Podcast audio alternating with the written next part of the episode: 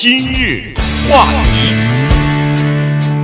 欢迎收听由钟讯和高宁为你主持的今日话题。呃，我们一直在说一个人处在什么样的环境之下，可能会对这个人的行为产生一些影响哈。那么在七十年代的时候呢，呃，就有一些科学家或者是研究工作者呢，做了这样的一个试验。他们是在美国的东海岸这些地方呢，把一些写好地址、贴上邮票的一些信呢，就扔在这个。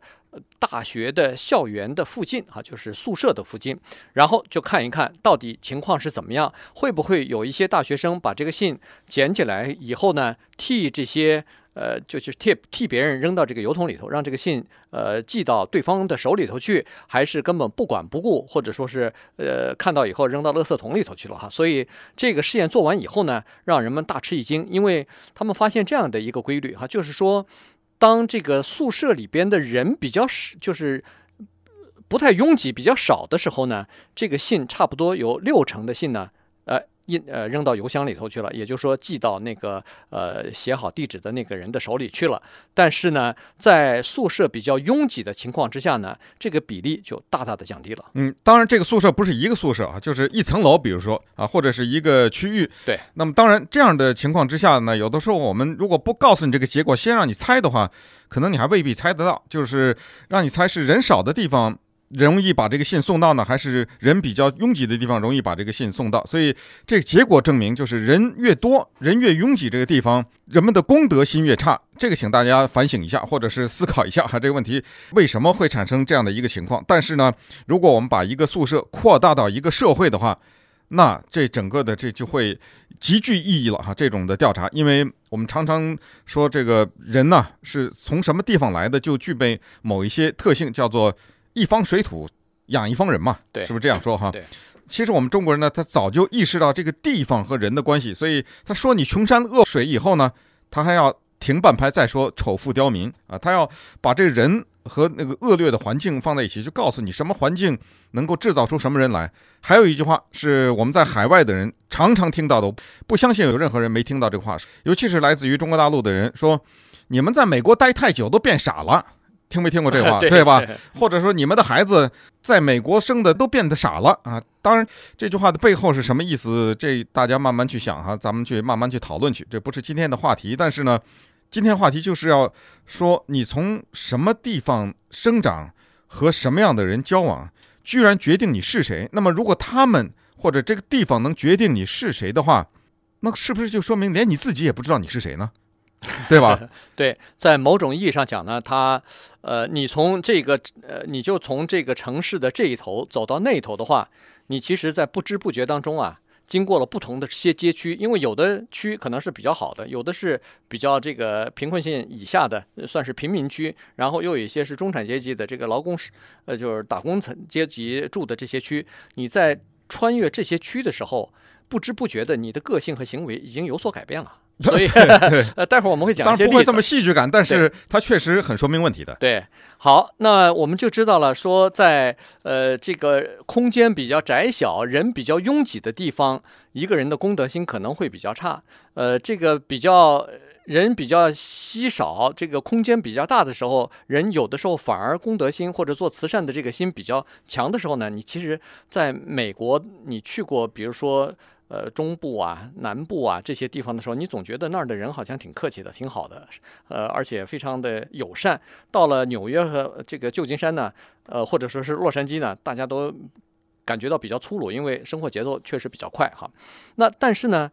这个研究人员进一步再对这些呃住在这个校园里边的这些学生进行调查的时候呢，居然有百分之九十五的人。信就是对自己感觉非常良好，都说自己是一个大善人，自己是要做善事的人，而且他认为说，我这个就是反正我是心地善良，而且也勇于愿意帮助别人的这么一个人。嗯，这是极有意思的哈，因为就是这些口口声声说自己是正人君子的这些人呢，是他们看着地上扔的那些信是置之不理的，是他们没有放到邮筒里去的，所以这就说明另一个问题，就是。人呢，有一种自我保护机制，也就是当你问他的时候，我们相信在生活中很少有这样的一个人。你问他的时候，他会说：“我是一个极为自私自利的人。”嗯，他很少有一个人这么贬低自己，或者说我是这个人，我这个人就是专门占人家的便宜，或者我这个人专门是搞些小偷小摸的活动。他一般的不这样说。他不光是不这样说，他昨天刚偷过东西，你问他，他依然说自己是一个正派的人，而且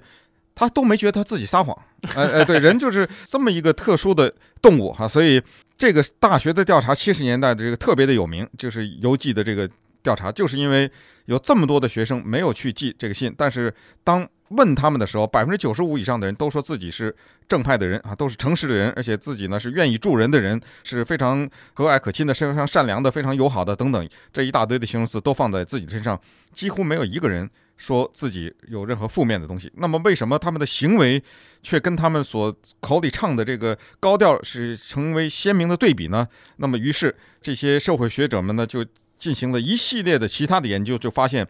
我们这个人呐，真的是撒谎眼睛都不眨呀！这这，我们这个人真的是环境的产物啊。对，也就是说，在不同的环境之下呢，他其实无意识的人已经变了，行为也已经有所改变啊。呃，再举另外一个例子，在二十年代，呃，就是两千年的那个前后呢，呃，在英国的 Glasgow 这个地方呢，呃，苏格兰吧，呃，这个地方呢，做了一个也是蛮有名的一个呃实验啊。那么有一组人呢。呃，他们呢就在这个街上，原来几乎看不，就是比较黑暗的这些角落、这些街区呢，装了一些蓝色的灯泡。对，这些蓝色的灯泡呢，是模拟那个警察上的警察车上警灯。哎，警车上不是有红灯和蓝灯一闪一闪的吗？它就是用那种深蓝色的那种呃灯泡装上以后呢，哎。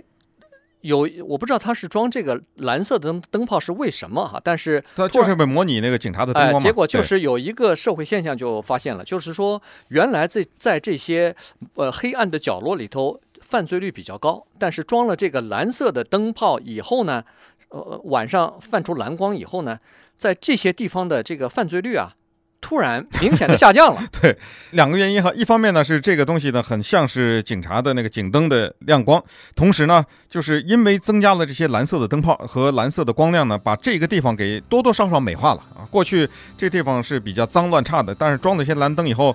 突然之间这些犯罪的人不知道这发生了什么情况，所以在这个地区的犯罪率就减少了。所以蓝灯的试验呢，因为当时太有名了，所以以至于在日本的奈良啊，还有这个世界上很多的地方。都有了这种装蓝灯的这个试验，就是在这个过去犯罪率比较高的地方，装了这些蓝色的灯泡也好，或者灯管也好。结果事实证明，不管是从日本，还是到这个英国，还是到世界其他地方，一律有同样的事情发生，就是犯罪率都下降了。那么稍等会儿呢，我们再看研究人员还不死心，还继续的进行试验，最后一而再、再而三的证明，我们的人呢是跟环境有多么大的关系。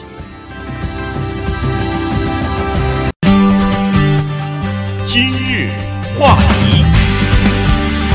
欢迎继续收听由中讯和高宁为你主持的今日话题。这段时间跟大家讲的呢是人与环境的关系，人是这个环境所产生出来的啊，你这个人的好和坏，你这个人的很多的行为呢，都脱离不了你成长和。这个长大的这个周围的这个环境哈，刚才说了几个呃可以改变一个人的行为的，包括蓝色的光、蓝色的灯泡，你装上去居然就可以改变很多人的这个犯罪的行为。原因就是呃他可能感觉到，哎呦这儿是不是呃有警察在附近？哈，所以呢有一个暗示的作用。好，那么另外一个试验也是很有意思，呃这个试验呢是一组心理学家啊，在这个也是在新二呃不是在英国英国的一个大学里边，Newcastle 这个大学呢，他做了这样的一个。实验，他在这个大学里边不是有一个就是买咖啡和买这个茶的这么一个小的厨房啊？那么在这个这是自动的了，哎，自呃自助就是自助厨房啊。那么在这儿呢，你买咖啡或者是买茶呢，基本上就是靠一个自觉，你自己买了一杯茶，你就在这个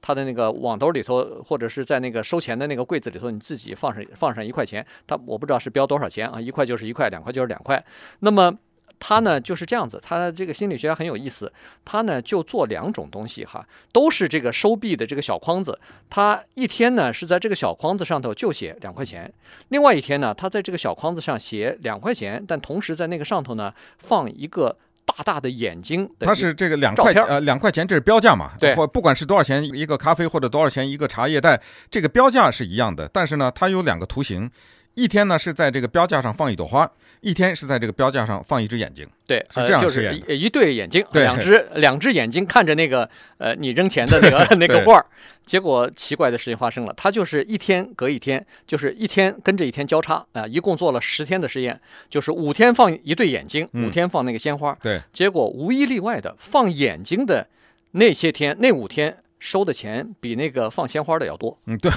对，可见就是人。就是有一种暗示了哈，他一看到这个眼睛在这，尽管这个眼睛是一张画，但是他觉得，哎呦，就提醒他了嘛哈，这个是社会公德，这这个东西不是免费的，这个眼睛有眼睛在看着你呢。那么如此把它再扩大到社会上呢，就是英国的警方就在 West Midlands 这个地方做了实验，就是在一些犯罪率比较高的地方呢，放一大堆呃海报，这海报呢上面就是画着或者是照片一双警觉的眼睛，就到处贴着这个东西。这些眼睛，实际上我们人都知道，这不是图片嘛？不是真的有警察看着你，就是没有想到，就这些假的图片上的这些眼睛，真的对这个犯罪率的减少起到了一定的作用。所以这个也是警察们他们在或者和社会学家们联合在一起发现的一个有意思的事情。再进一步呢，就发现有一个东西比这个海报上的眼睛更有用，居然是我们风水上面相信的镜子。也 就是说，如果在一些比较肮脏的地方、犯罪率比较高的地方呢，放一些镜子的话，那么这地方的犯罪率相应的会减低一点。这里面有一个非常好听的理论，叫做“镜子乃是灵魂之反照”啊，也就是一个人当看镜子的时候，他看到的不光是自己，还是自己的灵魂。也就是当你去做一些违法的事情的时候，当你去做一些对不起社会，甚至也对不起你自己的事情的时候呢，如果你看不见也就算了，但是这放一个镜子。让你在偷东西的时候，或者是在墙上涂鸦的时候，你看见自己做这个行为，哎，居然你可能就有可能不做，哎，哎，有可能就收敛一点啊。那好，在这个环境影响人的这个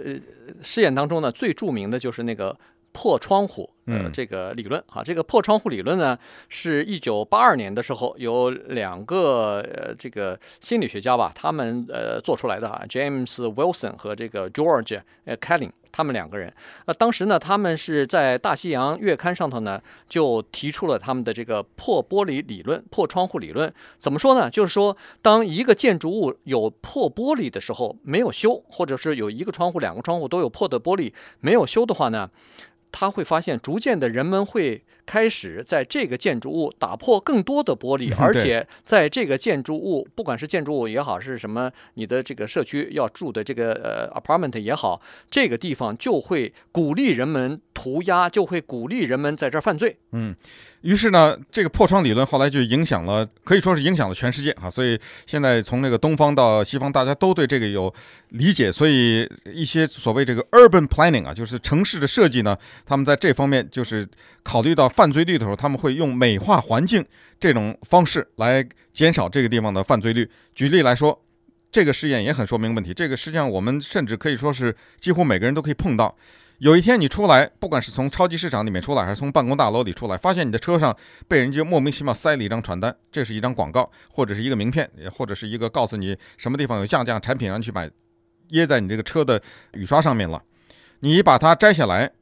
你是走几步麻烦一下扔到旁边或者不远的地方的一个垃圾箱里面呢，还是随手扔在地上？当然，如果我现在问你的话，你肯定毫不犹豫地说：“我绝对不会扔在地上。”啊，肯定你会这样说。但是我给你一个情况，你怎么办？就是这个呢，是一个特别干净的地方，一尘不染，这是一个情况。另外一个就是你发现满地扔的都是这个传单，别人从那个车上拿来，随手都扔在地上，满地都是这个传单，还有一些烟头啊，什么一些其他的碎纸之类的，满地都是这个。你把它扔在地上的可能性是不是就大了很多呢？那实验告诉我们，这个大了不是一倍，是五六十倍啊。对，